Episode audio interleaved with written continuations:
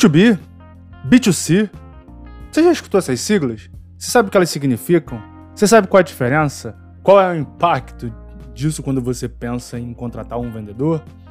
Então vem comigo que hoje você vai entender um pouquinho da diferença entre B2B e B2C e como isso pode mudar a forma como você treina o teu time de vendas.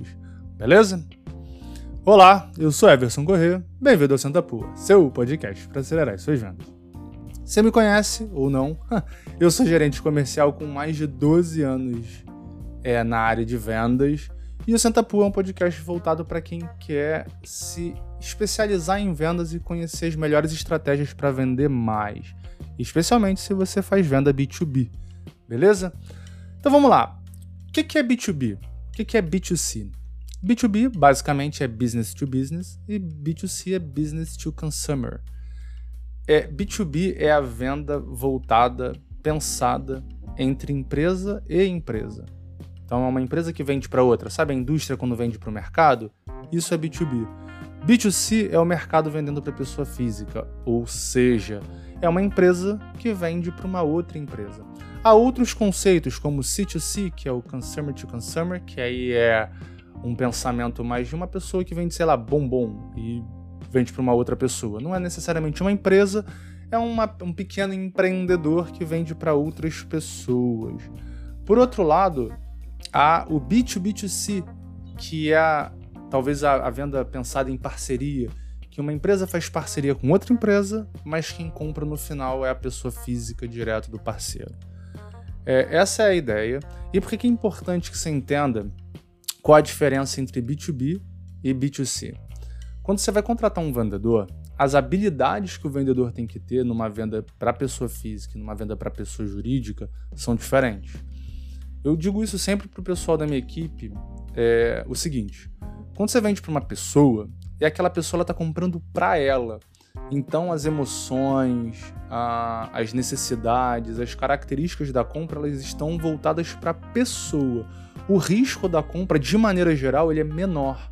Porque se a pessoa compra alguma coisa que ela não gosta, ou ela no final ela entende que foi uma decisão ruim, é, ela jogou o dinheiro dela fora. Ou pelo menos ela vai se sentir assim, como se ela, se ela tivesse perdido dinheiro. Por outro lado, quando você vende para uma empresa, no final você continua vendendo para uma pessoa, porque empresas não compram, quem compram são pessoas. Porém, há mais risco envolvido. Porque já não é só mais é, comprei do fulano, não gostei e tudo bem. Não, agora tem outras pessoas te julgando, ao seu chefe, aos seus colegas. Uma decisão errada pode trazer consequências é, em vários níveis, muito diferente de uma venda para pessoa física, em que a pessoa compra e não necessariamente, se ela não gostar, não necessariamente ela vai ficar, ela tem outros problemas. Então o risco da compra na pessoa física ele é muito menor do que o risco da compra na pessoa jurídica. Então entender isso faz com que o seu vendedor ele se prepare de uma maneira diferente. Então a abordagem B2C pensada para uma, uma venda em que de maneira geral é um decisor ou dois ou três, então são sempre poucos decisores, baixo risco na compra de maneira geral. É... Mapeamento da conta bem mais simples, de maneira geral. A pessoa, quando está comprando para ela, ela vai te dizer de maneira rápida por que, que ela está comprando. Tá bem claro na cabeça da pessoa por que, que ela vai comprar, sei lá, uma roupa, ou uma TV, um, eletro, um eletrodoméstico, um eletrônico. Na cabeça dela tá claro.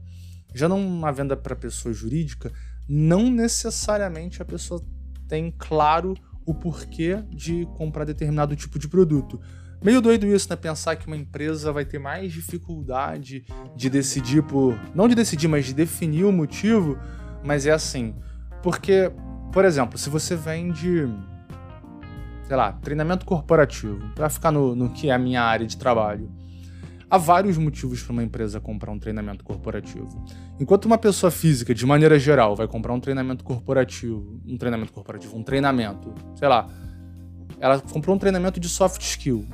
Ela quer apresentar melhor, quer fazer melhores apresentações. Tá claro na cabeça dela que ela precisa apresentar melhor, que ela tem que melhorar a oratória, que, enfim, ela precisa fazer algum tipo de treinamento porque ela precisa, sei lá, fazer uma apresentação no final do ano num seminário. Tá claro na cabeça da pessoa. Numa empresa, não necessariamente. Ela vai contratar um treinamento de oratório ou de apresentação para várias pessoas, das quais algumas já falam bem em público e precisam melhorar a oratória, outras já têm uma oratória legal, mas precisam ter mais postura no palco, ou simplesmente vai contratar porque tá na moda. E isso acontece, o que é muito doido. Então, você ter o RH ou você ter as pessoas que tomam as decisões sobre os treinamentos na companhia, há diversas motivações. Às vezes é porque tá dentro do orçamento que tem que se fazer esse tipo de treinamento. É uma possibilidade. Agora, se a gente pensa numa coisa, treinamento de maneira geral, o risco é baixo. Porque o cara contrata, se não gostou, contrata outro e tudo bem. Agora, por exemplo, se uma empresa vai comprar um sistema, sabe, um ERP, um sistema de folha de pagamento, errar na compra de um sistema é algo que traz prejuízo de pode levar anos até se reaver o prejuízo. Então a escolha ela passa por muito mais gente. Há diversas pessoas envolvidas na compra, diferente de você quando compra alguma coisa para sua casa, uma tecnologia qualquer. Porque tá claro na tua cabeça por que você vai comprar televisão A e não a B, ou o celular da Apple e não um Android, ou um Samsung Galaxy ao invés de um Moto G. Tá claro na tua cabeça. Na empresa tem outros fatores. Por exemplo, uma empresa dificilmente vai dar para um vendedor um telefone top de linha, mesmo que ele precise. Vai comprar um telefone que dê para ele se comunicar. É uma possibilidade, porque o orçamento não encaixa numa compra de, de telefones tão caros. Por exemplo.